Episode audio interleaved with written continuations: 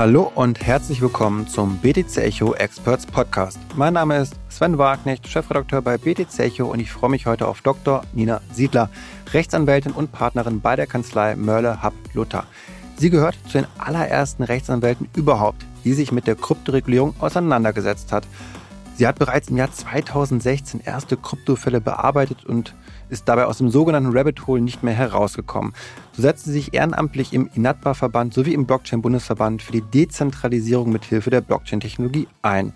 Wie weit die Kryptorealität von ihrem Ideal entfernt ist, wie dezentrale autonome Organisationen ihrer Meinung nach aufgebaut sein sollen und warum die Blockchain-Technologie global politisch betrachtet einiges durcheinanderwirbelt werden wir in diesem Podcast besprechen. Und dazu erst einmal herzlich willkommen, Nina.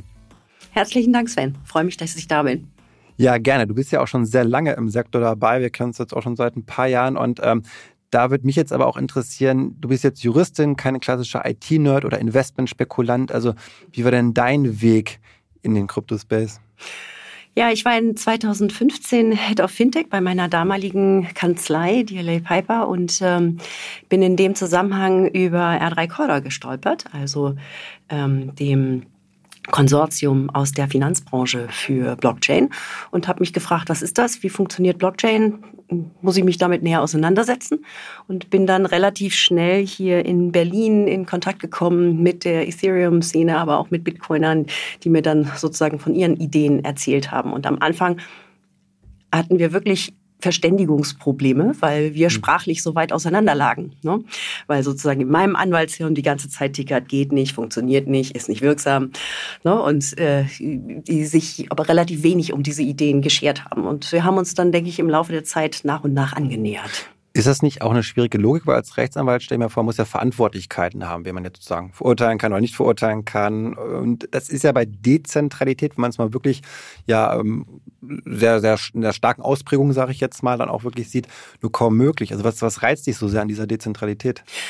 Äh, das kommt äh, aus meiner persönlichen Geschichte. Ich habe ähm, meinen ähm, Doktortitel durch eine Promotion zur Demokratietheorie erworben. Also ich habe über die Gewaltenteilung äh, in der Demokratie promoviert. Und viele der Diskussionen um eine faire und inklusive und transparente Governance haben doch starke Anleihen aus sozusagen diesem alten Bereich, äh, den ich sehr geschätzt und gemocht habe. Und ähm, deswegen hat mich das von vornherein gepackt, dieses Thema. Und ich bin auch überzeugt davon, dass äh, sozusagen richtig angewandt da gesellschaftspolitisch ähm, enorme äh, Möglichkeiten für uns drin liegen.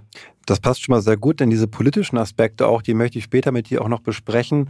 Ähm, vorab aber erstmal nochmal generell auf den Kryptosektor jetzt auch bezogen, wenn wir über Dezentralität sprechen. Wie dezentral ist der Kryptosektor eigentlich gerade in deinen Augen? Ich würde sagen, es geht immer alles in Wellen. Ne? Angefangen hat es eben mit Bitcoin, dann wurde Ethereum stark. Das sind schon recht dezentrale Strukturen. Dann hat die Industrie angefangen, mit äh, den Technologien zu spielen und da gab es natürlich erstmal wieder die Umkehr. Ne? Also die Proofs of Concept waren typischerweise nicht wirklich auf dezentralen Medien oder auch nicht selber dezentral strukturiert, sondern eher zentral. Und auch die Konsortien mit typischerweise Proof of Authority Netzwerken sind nicht wirklich dezentral. Ne? Ich glaube, Dezentralität ist auch letztendlich etwas Graduelles. Ne? Also man kann nicht sagen, ab diesem oder jenem Augenblick ist es dezentral dezentral oder nicht, ne? sondern es ist ein schleichender, ein schleichender Übergang. Aber ich glaube schon, dass ein Wert darin liegt, eine Infrastruktur zu haben, die eben nicht einseitig von einem Player oder einer kleinen Gruppe von Playern dominiert wird. Das hast du ja auch schon in der Praxis dann auch versucht umzusetzen, damals 2016 mit einem ersten ja, Probierfall, einem Test sozusagen, ein eigenes kleines ICO zu machen, einen Token zu begeben. Und da hast du dich, wie es sich natürlich gehört, jemand, der regulatorisch stark involviert ist, mit der BaFin dann auch auseinandergesetzt oder die BaFin angesprochen dazu. Erklär doch mal, warum, was ging damals vor sich?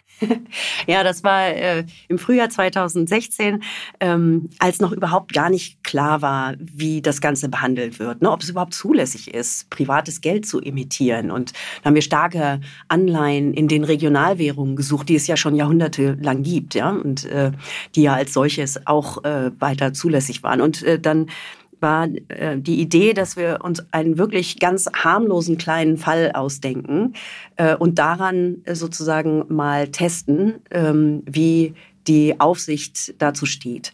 Und das war der sogenannte Thank You Token. Das sollte eigentlich nur eine Emission von vielleicht 500 Euro werden. Ein, ein kleiner Token, die Idee dahinter, den man sich sozusagen in der Kryptoszene gegenseitig mitbringt, statt der Flasche Wein zum Abendessen, wenn man irgendwo eingeladen ist oder statt des Blümchens. Und der vielleicht dann im Laufe der Zeit so seine Historie entwickelt, wenn er weitergereicht wird. Das war im Prinzip die, die Idee dahinter. Aber wir hatten 2016 wirklich noch Probleme, ähm, dafür überhaupt irgendwelche ähm, Entwürfe zu schaffen, also das Ganze zu dokumentieren, ne, weil es alles eben noch so im Fluss und schwer einzuordnen war in die etablierten Instrumente. Also ihr habt dann ein kleines Whitepaper sozusagen geschrieben und habt damit aber auch die Behörde dann konfrontiert. Also ihr wolltet dann ja schon eine Rückmeldung auch haben. Wie war denn da die Reaktion? Ja, genau. Ich habe äh, damals, es war ja tatsächlich auch sozusagen äh, meine eigene Idee abends beim Rotwein entstanden, wie wir uns dem Ganzen nähern können. Äh, ich habe dann von meinem privaten Account ähm, tatsächlich die BaFin angeschrieben, habe gesagt, hier, das ist mein Projekt, das möchte ich gerne so machen und ich äh, ne, hätte gerne äh, Feedback, äh, ob ihr da irgendwie ähm, äh, Regularien entgegenstehen seht. Äh, und die Reaktion war ganz lustig, weil dann bekam ich tatsächlich einen Anruf ähm, äh, mit der Frage, ja, Frau Siedler, das ist doch bestimmt nicht Ihr eigenes Projekt. Ne? Wer steckt denn dahinter? Jetzt sagen Sie uns doch mal den Namen. ähm, genau. Äh, aber ich habe tatsächlich auf diese allererste Anfrage, glaube ich, nie eine formelle Antwort erhalten. Das war alles noch so. Schade, man hat es also nicht ernst genommen. Da ist irgendwie was, man hat es ja, mal gehört doch, vielleicht. Aber doch, doch, das doch. wurde schon diskutiert, aber es gab eben sozusagen noch keine Meinung, die man jetzt schriftlich hätte zurückschicken können. Ich glaube, die, das erste wirkliche Feedback gab es dann ähm, Ende 2017 ähm, zu, ähm, zu einem anderen, äh, sozusagen einem einem richtigen echten, Fall, einem echten, einem echten, Fall. Fall. Genau, genau. Da haben wir uns auch rangetastet und damals ähm, kamen wir eben zu dieser Vereinbarung, dass man nicht immer gleich ein komplettes Gutachten und äh, alle Entwürfe mitschicken muss, ähm, sondern dass man die Sachen eben sozusagen auch mal auf White Paper Basis vielleicht mal andiskutieren kann. Ja, das ist inzwischen nicht mehr so. Inzwischen sind wir wieder zurück dass man eigentlich von vornherein seine Entwürfe und ein kleines Gutachten mitschicken muss bei Anfragen, um eine sinnvolle Antwort zu erhalten. Ja. ja. Und es entsteht ja schon oft der Eindruck, dass sich die Behörden eher schwer tun mit diesen dezentralen ja, Anwendungen. Ähm, was glaubst du, woran liegt das? Naja, also ich meine, was tut die Aufsicht? Sie reguliert. Was kann sie regulieren? Juristische oder natürliche Personen, ne? also jemanden, den sie ansprechen und greifen kann.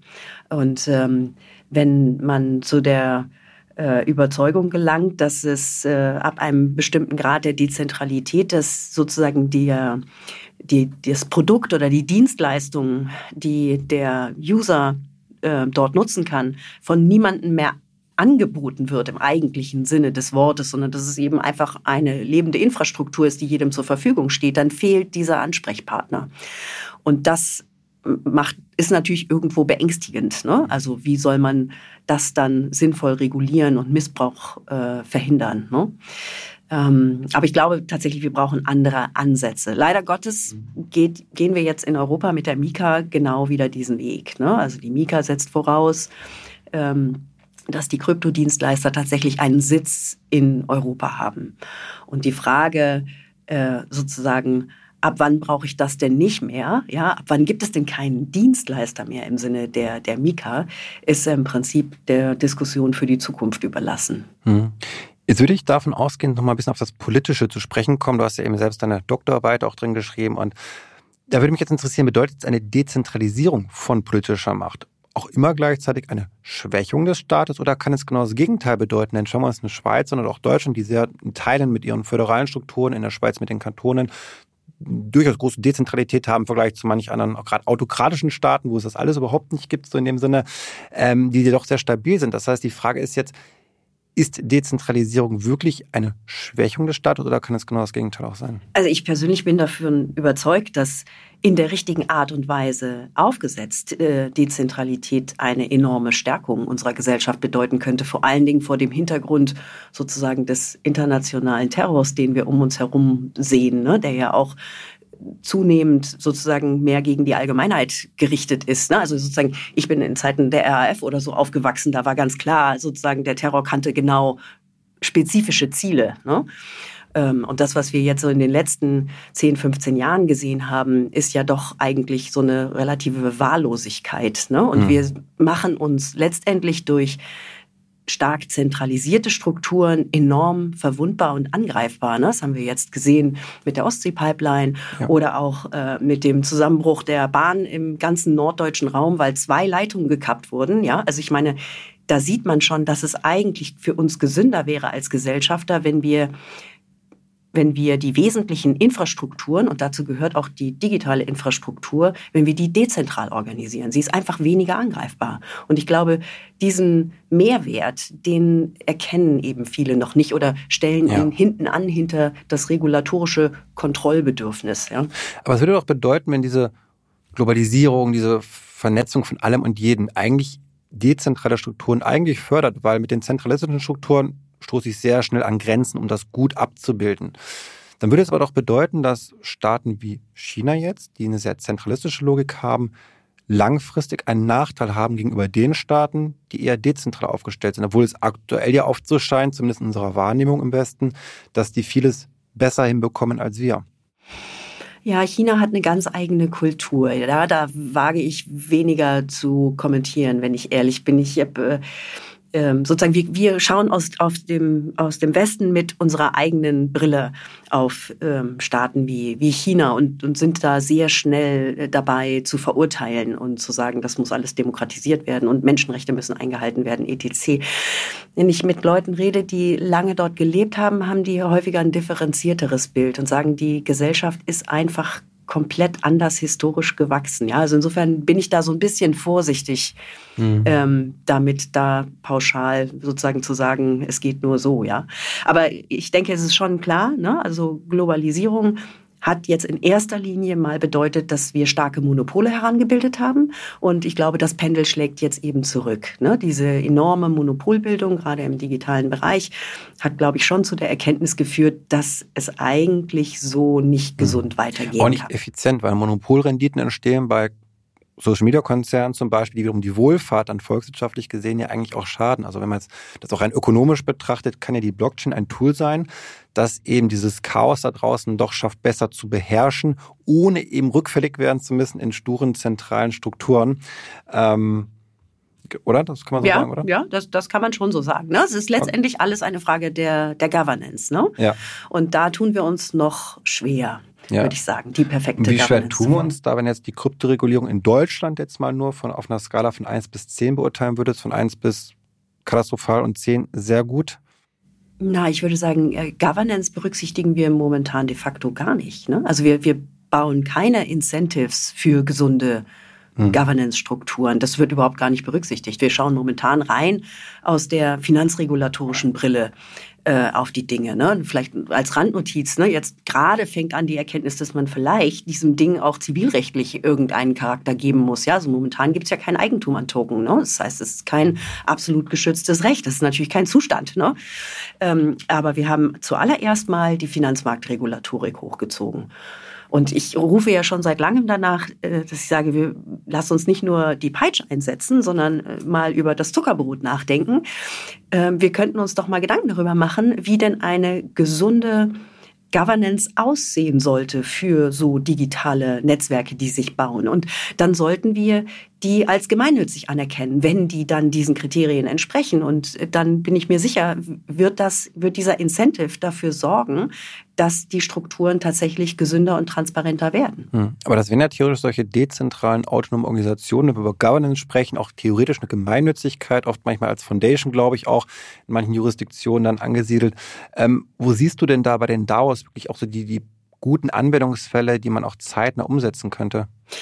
Ja, DAOs sind, äh, sind, sind wieder ein Thema für sich. Ne? Ähm, bei den DAOs äh, bin ich ja dann im Bereich des Gesellschaftsrechts und frage mich, was ist denn das jetzt aus der juristischen Brille heraus? Immer wenn Menschen sich zusammentun und etwas gemeinsam unternehmen, dann äh, gründen die relativ schnell, ob sie wollen oder nicht, irgendeine Form von Gesellschaft. Ja, wenn sie sich für nichts bewusst entscheiden und die Formalitäten einhalten, wie bei einer GmbH-Gründung oder Aktiengesellschaft oder auch Kommanditgesellschaft, dann landen sie typischerweise in der GBR, ja, also in der Gesellschaft bürgerlichen Rechts. Das will natürlich keiner. Ne? Warum? Diese, ich nenne sie immer Default Entity, äh, kommt eigentlich in allen entwickelten Jurisdiktionen mit dem ähm, Problem einher, dass alle Gesellschafter gemeinschaftlich für alles haften, was da drin passiert. Und das will natürlich keiner. Also sehen wir momentan eine Flucht der DAOs aus Deutschland raus, äh, die sich dann gerne irgendwelche äh, Stiftungen oder äh, Foundations im Ausland suchen, äh, nicht nur in der Schweiz, sondern ich sehe jetzt auch zunehmend eben diese ganzen Steuerparadiese, ne, die Kanalinseln oder die Virgin Islands oder St. Lucia oder sonst irgendwas ähm, und äh, dann versuchen das sozusagen darüber zu lösen. Ja halte ich für problematisch. Warum? Wie wäre jetzt der Ansatz für Deutschland zu sagen, okay, so müssten wir daraus jetzt regulatorisch ein, einordnen? Was wäre da eine Möglichkeit für eine Rechtsform? Wir haben im Prinzip, wenn man, also nochmal zurück zur Foundation Stiftung, warum halte ich das für keine gute Idee? Das ist eigentlich das antidemokratischste Vehikel, was wir haben, ja? Weil die Stiftung gehört sich selber, da werden Direktoren eingesetzt und die können dann im Rahmen des Satzungszwecks schalten und walten, wie sie wollen, können auch im Prinzip nicht abberufen werden, ja? Also das ist wie der König in seinem Königreich, ja? Das passt eigentlich überhaupt nicht zu dem Blockchain-Ansatz. Eigentlich, wenn wir ehrlich sind, müssten wir einen Membership-based Vehikel, also mhm. ein mitgliedschaftlich organisiertes Vehikel nehmen. Da haben wir in Deutschland vor allen Dingen den Verein für den gemeinnützigen Bereich und die Genossenschaft, wenn es um die Förderung der wirtschaftlichen Interessen der Mitglieder geht. Ja, also eigentlich müssten wir uns dann mit diesen beiden Vehikeln auseinandersetzen. Das große Problem ist nur, dass die DAOs meistens irgendwelche Dienstleistungen anbieten, äh, ne, Automated Market Maker, irgendwelche Landing-Protokolle, was weiß ich was, also insbesondere im DeFi-Bereich, äh, aber auch schnell im NFT-Bereich, die der Finanzregulatorik unterliegen. Und dann funktioniert das Ganze wieder nicht mehr so richtig. Dann müsste dieser Verein oder diese Genossenschaft im Zweifel irgendeine Erlaubnis beantragen, irgendeine Finanzdienstleistung oder Bankerlaubnis.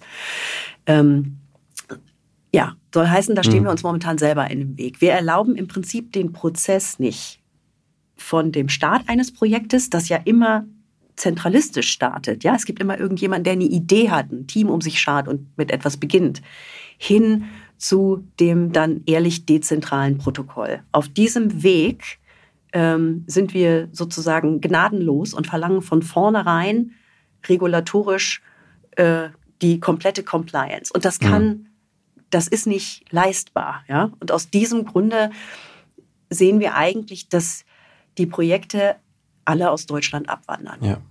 Jetzt hast du schon einen, ja auch einen Interessenskonflikt skizziert, auch mit der staatlichen Regulatorik. Nun besteht ja auch ein inhärenter Konflikt mit den Tokenholdern. Also wenn so ein Token-Sale stattfindet bei einer Blockchain, dass die ja immer doch auch sehr viel Macht haben und das für die Governance eigentlich mit der Dezentralität auch immer auch dann problematisch ist. Wie könnte deiner Meinung nach noch eine alternative Lösung aussehen, also im Rahmen einer Finanzierung, die wiederum nicht zu diesen ja auch problematischen Interessenskonflikten führt? Ja, also die Idee grundsätzlich, dass man sich selbst finanziert durch den Verkauf des zukünftigen Tokens, ist ja an sich grundsätzlich gut. Das Problem ist nur, dass dieser Verkauf nur dann erfolgreich ist, wenn ich den Investoren glaubhaft machen kann, dass sie damit ähm, Gewinne machen werden, dass der Token später im Wert steigt. Und das führt dazu, dass ich am Anfang eine sehr große Stakeholdergruppe in dem Spiel habe, der nennt sich Investor. Und der Investor hat ein anderes Interesse als der spätere User. Äh, und das führt zu inhärenten Interessenskonflikten bei eigentlich allen nativen Token, die man hat draußen. Also insofern könnte man darüber nachdenken, wenn es denn sozusagen regulatorisch zulässig wäre, dass man ähm, vielleicht in anderer Art und Weise das initiale Funding auf die Beine stellt. Ne? Wenn das Ganze ein Gemeingut werden soll, später mal von der Idee her, dann eigentlich vom Grunde nach müsste das dann aus Steuergeldern bezahlt werden. Ja? Ähm, äh, oder zumindest ne, müsste man Strukturen als gemeinnützig anerkennen und ihnen dadurch die Möglichkeit geben, sich durch Spenden zu finanzieren und eben entsprechend ähm, bessere äh, steuerliche Voraussetzungen hier zu, zu finden. Ähm, ja, also sozusagen, ich, ich glaube schon, man würde einige Interessenskonflikte rausnehmen können, wenn man auf einen eigenen nativen Token, den man am Anfang zur Finanzierung verkauft, verzichten könnte. Ich glaube, das würde doch einiges leichter machen. Ist wahrscheinlich sinnvoll natürlich von, den, von der Fairness vielleicht, aber natürlich vom kommerziellen Aspekt, gerade wenn wir über Projekte sprechen, die eine Alternative zum Web 2 darstellen sollen, so hochgradig ja, kommerziellen Projekten am Ende des Tages, dass die dann auch den Schwung, sage ich jetzt mal, mitkriegen in so einer alternativen Finanzierungsstruktur. Das stimmt. Äh, das stimmt, aber da muss man sich dann eben auch immer entscheiden, weil die meisten Projekte werben ja damit, dass sie mehr oder weniger Gemeingut schaffen. Ne? dass sie mhm. irgendwas demokratisieren, ja, äh, etwas Gutes tun. Ähm, und das hat natürlich immer äh, Schwierigkeiten, sich zu finanzieren. Wenn tatsächlich dahinter ein wirtschaftliches Interesse steht, dann reden wir in den seltensten Fällen von Dingen, die irgendwann mal wirklich dezentralisiert werden sollen, ne? sondern dann reden wir häufig über äh, vielleicht gerade noch mal sozusagen äh, Smart Contracts, die auf einer dezentralen Plattform laufen, aber der Smart Contract als solcher ist dann häufig selber nicht dezentral, ne? sondern mhm. bleibt in, in einer ja. Hand. Ich glaube, das ist ein großer Konflikt, irgendwie man auch keine, keine perfekte Lösung findet, dass Investitive, das ist das, das Geld verdienen, sage ich jetzt mal, und den Reiz daran natürlich irgendwie zu gewährleisten dann auch. Auf der anderen Seite aber eben diese Dezentralität mit Mitbestimmung zu haben, ähm, das schließt sich zum Teil manchmal ja ein bisschen aus auch. Und in diesem Kontext, wenn wir über Dezentralität sprechen, ist ja ein großes Thema auch immer digitales Zentralbankgeld, was ja oft auf Widerspruch auch steht, dann wenn es eben ja nochmal gerade auch gegen die Banken vielleicht auch geht, die dann auch Angst haben können. Wie stehst du denn zu dem digitalen Zentralbankgeld? Ist das eine Gefahr für dich? Für die Dezentralität? Mm, nein, grundsätzlich nicht. Wir haben so viele Drucken da draußen. Ähm, also ich glaube ehrlich gesagt, das wäre durchaus ein Gewinn, ne? weil das ähm, das ein oder andere wirklich praktische Problem gerade für die Unternehmen äh, aus dem Wege räumen könnten. Ne? Also momentan müssen sie das Ganze immer noch äh, umwechseln. Sie müssen das Ganze irgendwie bei jedem Vorgang bewerten und so. Also das hat, äh, glaube ich, bilanziell und steuerlich zieht das einen ganzen Rattenschwanz an Komplikationen mit sich. Den würde man vermeiden, wenn es den digitalen äh, Euro gäbe. Ähm, ich glaube nicht, dass das notwendigerweise sozusagen die Idee der Dezentralisierung der digitalen Infrastrukturen ähm, negativ beeinflussen müsste. Ne? Also wenn wir jetzt angucken, äh, Metaverse, ne, äh, was da entsteht, da ist es natürlich auch so, dass wir da sozusagen von zentralen äh, Providern zur Verfügung gestellte Räume vorfinden werden. Aber es geht letztendlich um die Verknüpfung der Dinge miteinander. Ne? Und da könnte, glaube ich, der digitale Euro könnte schon einen Mehrwert schaffen. Ne? Mhm. Als sozusagen Aber wenn wir jetzt bei Dezentralität sprechen, dann ist es ja so, dass aktuell die Großteil zumindest der Geldschöpfung privat passiert über die Kreditinstitute. Ähm, wenn nun aber die Menschen die Wahl haben, zwischen dem Bankkonto bei der Sparkasse oder Commerzbank und eben dem Konto bei der Notenbank, bei der EZB in dem Fall vielleicht, dann hätten wir aber schon eine Konzentration, die wir eigentlich vorher nicht hatten und die wir aus dem Narrativ der Dezentralität, das wir vielleicht gut finden, dann auch problematisch finden müssen, oder? Ja, das ist aber sozusagen, wenn man, ähm, wenn man den Token als Giralgeldersatz sieht, ne? wenn man ihn als Bargeldersatz sieht, eher weniger. Aber eins ist ganz klar, ne? also äh, die Welt entwickelt sich weiter und auch die Banken werden in ihrer Rolle sich weiterentwickeln müssen. Ne? Die Rolle, die sie heute haben, äh, werden sie wahrscheinlich irgendwann in der Form nicht mehr haben. Interessanterweise äh, habe ich gerade diesen äh, sozusagen einen kurzen Artikel gelesen äh, darüber, dass ähm, äh, vier deutsche große Banken äh, angekündigt haben, ein, ich glaube, sie haben Central Bank Money Token zu entwickeln. Ne? Ähm, das heißt, die, die Banken äh, sehen ja jetzt schon, dass da irgendwas kommt und sie sich irgendwohin bewegen müssen und dass das Zahlungssystem, was wir heute haben, vielleicht inzwischen etwas überaltert, zu schwerfällig, zu langsam geworden ist und durch etwas ja. Neues, anderes ersetzt werden kann. Aber es deutet ja auch darauf hin, vielleicht, das kann man natürlich nur spekulieren, dass die Banken schon auch ihre Deutungs Hoheit behalten wollen. Die sehen die vielleicht auch in Gefahr, eben durch Technologiekonzerne. Ähm, man sieht ja auch, dass sogar Amazon bei Pilotprojekten mit der Zentralbank zusammenarbeitet und dass man sagt, wir machen auch einen eigenen Standard. Wir wollen jetzt nicht, dass alle nur noch auf das vielleicht CBDC, das klassische Zentralbankgeld dann wechseln. Ähm, das heißt, das könnte noch ein konfliktreicher konfliktreiche Zeit werden. Naja, Zeit. konfliktreich würde ich das gar nicht nennen. Das ist ein Wettbewerb. Ne? Mhm. Es ist sozusagen ein, ein Rennen, äh, was gestartet ist. Und ich weiß nicht, also ich glaube, ich, ich kenne nicht viele, die sehr hoffnungsvoll auf das äh, Digital Euro Projekt schauen. Ne? Also ähm, da sehe ich doch viele, viele Fragezeichen und ob das überhaupt realisiert wird und äh, in, in welcher Zeitspanne. Ne? Also insofern haben vielleicht jetzt ein paar Banken auch ihre Chance erkannt, jetzt noch die Dinge in ihrem Sinne zu gestalten, was ja gut ist. Ne? Mhm. Wenn wir den Ausblick wagen ins Jahr 2030, mal ganz langfristig gesagt, glaubst du, dass unser Finanzsystem zentraler aufgestellt sein wird oder dezentraler? Weil die ganzen Möglichkeiten, die wir jetzt gerade sehen, erlauben ja Dezentralität auch im Kryptobereich. Was wird sich, glaubst du, stärker durchsetzen? Das ist eine spannende Frage. Wir haben irgendwie äh, Anfang des Jahres äh, an, der, an der Wharton School in, in Philadelphia auch so vier Modellszenarien äh, uns mal näher angeschaut. Also ich glaube ehrlich gesagt, die Welt wird bunter werden. Hoffe ich jedenfalls. Ja?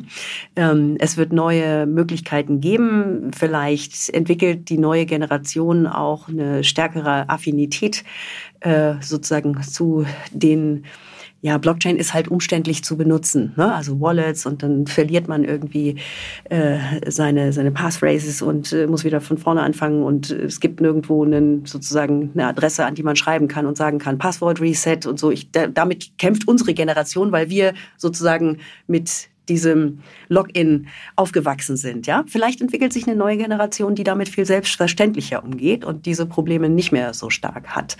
Also ich glaube, es wird ähm, es wird weiterhin eine Vielfalt geben an unterschiedlichen Zahlungssystemen. 2030 ist jetzt gar nicht so weit weg, wenn wir mal ehrlich sind. Ne? Also okay, für die Blockchain-Welt ist das, mhm. das ein ewiger Zeitraum, aber wenn man sich anguckt, wie lange sich dieses Zahlungssystem, was wir derzeit benutzt, äh, entwickelt haben, dann glaube ich, wird es das in acht Jahren durchaus noch geben. Ja.